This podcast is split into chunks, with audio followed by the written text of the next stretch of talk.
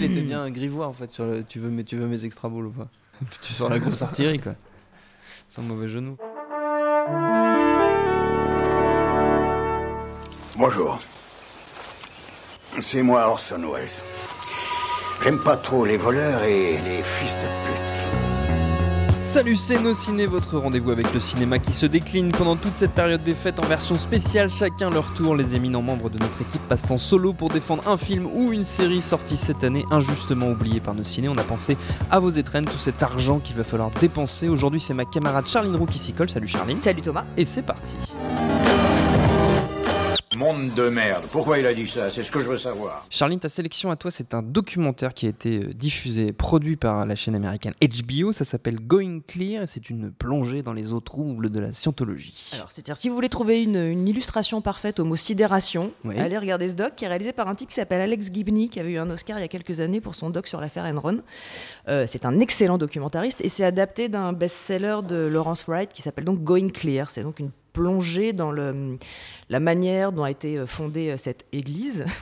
Donc, des- des qui est petits considéré guillemets, hein, comme une secte en France. Euh, ça commence donc par les débuts avec Ron Hubbard. Et alors, ce qui est assez fascinant à regarder, c'est si on est très extérieur à, à tout ça, c'est-à-dire tous les préceptes qu'il amène, tous les fondements de sa religion, entre guillemets, euh, c'est complètement aberrant. C'est-à-dire que ça fait appel à des extraterrestres, à du développement personnel, tout ceci Il y a un euh, épisode, un épisode de South Park euh, là-dessus Qui est absolument excellent. absolument génial où il montre les, les vraies choses auxquelles croient vraiment les gens de la scientologie et on a du mal à, à réaliser à quel Alors, point c'est barjot. Mais du coup, ce qui est assez effrayant, c'est de voir que des gens a priori sensés et plutôt intelligents Mm. euh, ont adhéré et ils sont restés extrêmement longtemps. C'est-à-dire que dans le doc, il y a des archives, mais il y a aussi des interviews d'anciens gradés. hein. Il y a le numéro 2 quand même de la scientologie qui est parti, qui, qui répond aux interviews. Et euh, pour moi, le, le plus touchant du doc, c'est Paul Haggis, qui est le scénariste de Million Dollar Baby, entre autres, et qui est le réalisateur de Collision, qui lui est resté 35 ans dans l'église de Scientologie, dans le Celebrity Center, hein, là où il faut amener beaucoup, beaucoup, beaucoup, beaucoup d'argent. Et il est parti au bout de 35 ans, euh, suite au, au- au traitement réservé aux homosexuels par l'église de Scientologie, ce qui est pareil un truc assez aberrant que je vous laisse découvrir. Il est parti avec perte et fracas en se fendant d'une lettre, et donc il s'est mis à dos toute l'église, Parce que ses filles sont parce que ses filles homosexuelles. sont homosexuelles. Voilà. Et donc, du coup, euh, il- est hyper touchant parce qu'il est quand même face cam en train de dire euh, voilà, maintenant en découvrant tout ça, quand je vous raconte tout ça, c'est complètement dingue et en même temps, je ne comprends pas aujourd'hui pourquoi j'y suis resté 35 ans.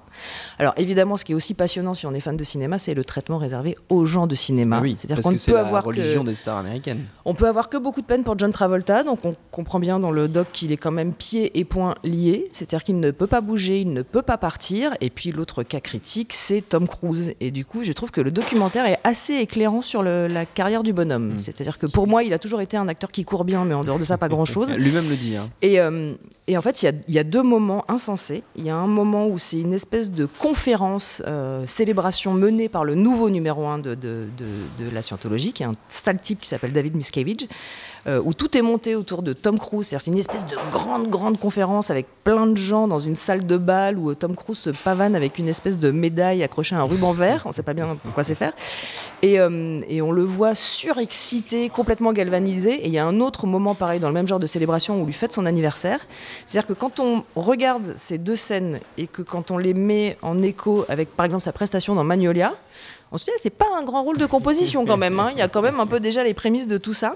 Et ça Euh, reste le, le grand apôtre de la, de la scientologie. euh, C'est le, le meilleur notamment émissaire. à l'étranger. C'est le meilleur émissaire. Et en même temps, ce qu'on explique aussi un peu dans le doc, c'est que son prosélytisme lui coûte aussi un petit peu des rôles. Ça a l'air d'aller mieux maintenant.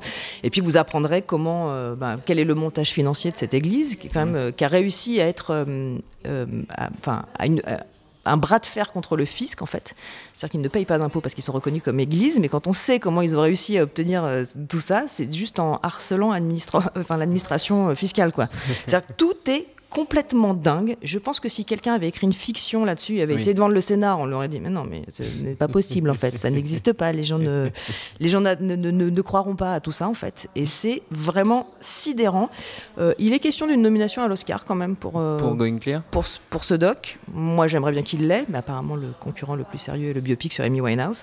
Euh, mais voilà, c'est vraiment absolument sidérant. Voyez-le si vous aimez le cinéma. Voyez-le, vous aimerez moins certains comédiens.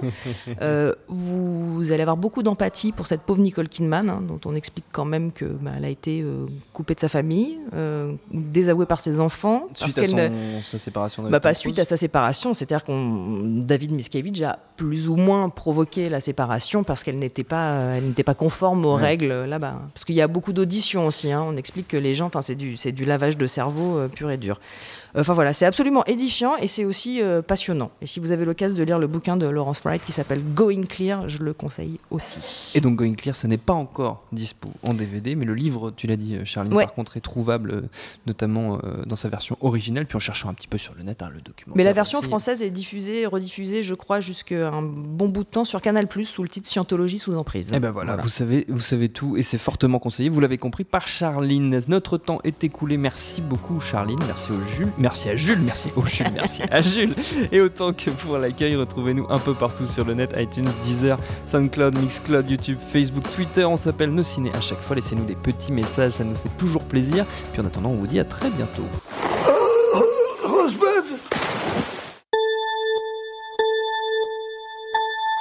Salut, c'est Jean Z. No Game, c'est votre émission hebdo sur les jeux vidéo qu'on aime. J'adore les phrases des passants. Je pourrais les écouter pendant des heures. qu'on déteste. C'est horrible, les personnes, moi j'ai l'impression que c'est un simulateur de con, quoi. Ou les deux à la fois.